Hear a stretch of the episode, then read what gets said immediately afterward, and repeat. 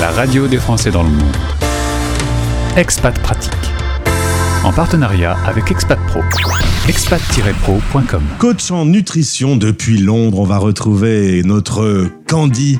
Je suis content de l'accueillir à chaque fois pour parler de ce fameux poids qui peut nous embêter tous. Candy Duval est mon invité sur l'antenne de la radio des Français dans le monde. Candy, bonjour. Bonjour Gauthier.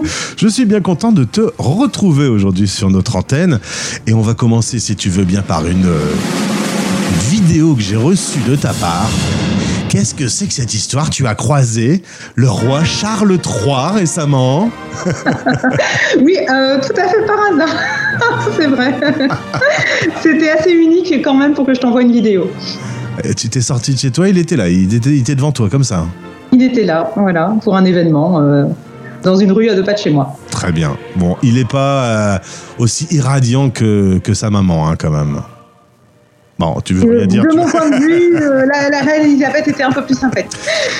On va revenir sur le sujet du jour. Le, le sujet du jour, c'est l'expatriation et la prise de poids. Quand on commence cette aventure, il peut arriver que, un peu perturbé par euh, un rythme qui est tout nouveau, eh bien, on puisse prendre du poids. Et on va évoquer ce sujet ensemble. C'est un chamboulement, hein, quand même, l'aventure de l'expatriation. Et, c'est ça qui peut euh, donner euh, un peu au corps une prise de poids? Euh, bah oui, c'est vrai. Alors, la prise de poids est un peu inévitable quand on s'expatrie, quel que soit le continent. Euh, J'en suis la preuve, hein, je suis passée de Paris à Londres, j'ai pris 6 kilos en 6 mois. Donc euh, le fait est qu'on sous-estime largement les conséquences d'un déménagement à l'étranger. Et euh, comme tu le dis, c'est un vrai bouleversement à tout point de vue, en termes de rythme, en termes d'horaire, en termes de travail, en termes de vie sociale, etc. Mais on va y revenir, j'imagine. Alors on va essayer d'identifier les trois raisons. Euh, Il y a des raisons euh, positives dans ce changement? Oui, alors il y, a- il y a les raisons sympas euh, qui expliquent la prise de poids. Euh, bah, D'abord, on arrive dans un pays où tout est nouveau, où il y a des nouvelles traditions culinaires. Euh, alors on a envie de tout goûter, que ce soit euh, les plats traditionnels, les spécialités régionales ou même les alcools fabriqués localement. Donc on est curieux et c'est plutôt, c'est plutôt réjouissant d'ailleurs de découvrir des nouvelles choses. Et puis, euh, dans les autres raisons positives, on peut aussi se dire que bah, quand on arrive dans un pays, on fait aussi connaissance avec ses nouveaux collègues, ses nouveaux voisins, peut-être la communauté d'expatriés. Et quand on va les fréquenter, bah, on va se retrouver euh, Petit autour d'un... bah voilà. Voilà. C'est rarement de l'eau plate et euh, du poulet et des haricots verts. C'est plutôt euh, un dîner sympa, euh, type buffet ou barbecue. C'est pas forcément la nourriture la plus saine.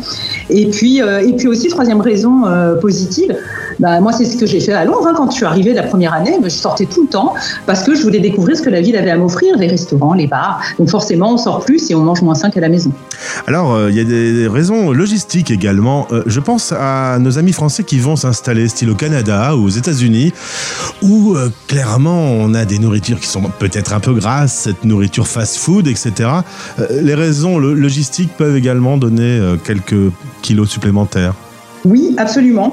Alors, c'est souvent euh, pour des raisons d'accessibilité euh, à la nourriture. Euh, quand on va à l'étranger, on ne retrouve pas les produits qu'on avait l'habitude de consommer et d'acheter dans son pays d'origine. Et donc, quand on va vers les marques que l'on connaît, elles sont plus chères. Moi, je me souviens d'avoir envoyé des expatriés en Chine. je leur avais rendu visite. On était allés ensemble vers une expédition au carrefour local. C'était cinq fois plus cher d'acheter un camembert dans ce carrefour à Shenzhen que d'en acheter un à Paris. Donc tout était hors de prix. Donc forcément, tu te rabats sur, ce qui est disponible localement. Et c'est pas forcément de la nourriture que tu connais, qui est forcément saine ou qui est facile à cuisiner. Euh, et puis après, tu peux avoir aussi le manque de temps, tout simplement. Imagine euh, quelqu'un qui part en expat en solo. Euh, il va passer, ben, puisqu'il est en solo, on imagine qu'il va passer un peu plus de temps au travail, qui est l'occasion pour lui de socialiser au moins les premières semaines, le temps de reconstruire une vie sociale à l'extérieur du travail. Ben, quand tu rentres chez toi après une bonne journée de travail stressante, tu es un peu fatigué, tu vas pas passer euh, 30 minutes à te préparer un bon petit plat. Tu vas plutôt prendre euh, sur le chemin du retour euh, de la street food, de la junk food ou un plat préparé. Donc ça aussi, ça peut expliquer la prise de poids les premiers temps euh, de l'expatriation. On pourrait également parler de raisons émotionnelles. Oui, tu as tout à fait raison. Euh, parce que quand on, quand on s'expatrie, ben, on peut se sentir perdu au début, euh, on peut se sentir seul. On a quitté euh, sa famille, on a quitté ses amis, on a quitté ses repères, ses collègues, euh, et du coup, on peut avoir tendance à chercher du réconfort dans la nourriture. Et euh, ben, on va utiliser la nourriture pour combler aussi le vide, l'ennui, apaiser son stress. Et du coup, ben, non seulement on peut manger plus lors des repas, mais on peut aussi être amené à snacker entre les repas, ce qui est une chose qu'on ne faisait pas forcément en France et du coup, c'est aussi une raison de prise de poids. Alors chez certains, le stress fait grossir, chez d'autres, il fait maigrir. Euh, pour eux, ils ont un peu plus de chance. Ça arrive, oui, ça arrive. Soit ça te coupe l'appétit, soit ça le décuple. Alors, on est face à ce constat. Maintenant, euh, il faut trouver des solutions. Comment, justement, éviter que cette expatriation te fasse changer de taille d'habit? Alors, on ne peut pas forcément l'éviter, mais on peut en comprendre les raisons. Et moi, ce que je conseillerais euh, à tes auditeurs, c'est euh, une solution très accessible, très facile, qui consiste à tenir un journal alimentaire sur deux semaines à un mois. Euh, parce que ça va te donner une photographie 100% objective de ce que tu fais, ce que tu manges, combien, combien tu bois et quelle fréquence. Et en fait, ça te permet de te poser des questions, de faire des constats et ensuite de trouver des solutions. Par exemple, bah, qu'est-ce que je mange? En quelle quantité? À quelle heure? Est-ce que j'ai toujours trois repas par jour? Ou est-ce que j'ai plutôt trois repas et trois snacks? Euh, Est-ce que je mange plus souvent dehors que je ne le faisais avant, plutôt que de manger chez moi? Est-ce que je cuisine de temps en temps? Est-ce que je snack? Et, quand je snack, je snack sur quoi Et combien? Et euh, euh, est-ce que je bois plus d'alcool? Est-ce que je suis plus sédentaire? Parce que quand on arrive dans une nouvelle ville et qu'il y a tout à reconstruire, ben, la priorité, c'est pas d'aller à la salle de sport. Hein. Donc voilà, la sédentarité nouvelle, euh, peut aussi expliquer une prise de poids. Donc on a tout ce constat euh, qui va nous permettre de trouver des solutions. Donc toi, pour toi, faut écrire. Comme ça, on, a sous les yeux un peu le constat de, de son dérèglement et après on peut ajuster.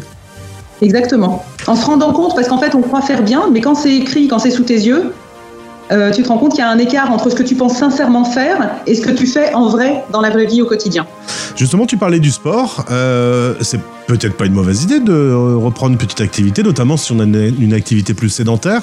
Profiter du week-end pour euh, aller marcher, se balader, faire des attractions sportives. Oui, alors le sport, euh, c'est une bonne chose, qu'on soit expat ou pas expat d'ailleurs, euh, parce que ben, ça permet d'avoir une bonne santé cardiovasculaire déjà, d'être en bonne forme, d'avoir de bonne humeur, de, mieux gérer son stress. Ça a beaucoup de vertus le sport. Euh, mais quand on est expat, ça peut aussi avoir une vertu supplémentaire qui est de reconstruire du lien social euh, avec des gens, par, exemple en allant à des cours collectifs, à force de revoir les mêmes personnes, en discutant un petit peu, tu peux te refaire un réseau d'amis. Euh, ça peut être une option. Et c'est toujours mieux que de rester chez soi euh, devant son plateau télé et son paquet de chips le week-end ou le, soir. Et si on n'est pas très sportif, bah, il y a une solution quand on est expat qui est idéale, c'est de marcher pour découvrir la ville et le pays dans lequel on est. Est-ce que finalement, c'est pas Francis Cabrel qui a raison En 83, il lisait Toutes tes questions d'équilibre.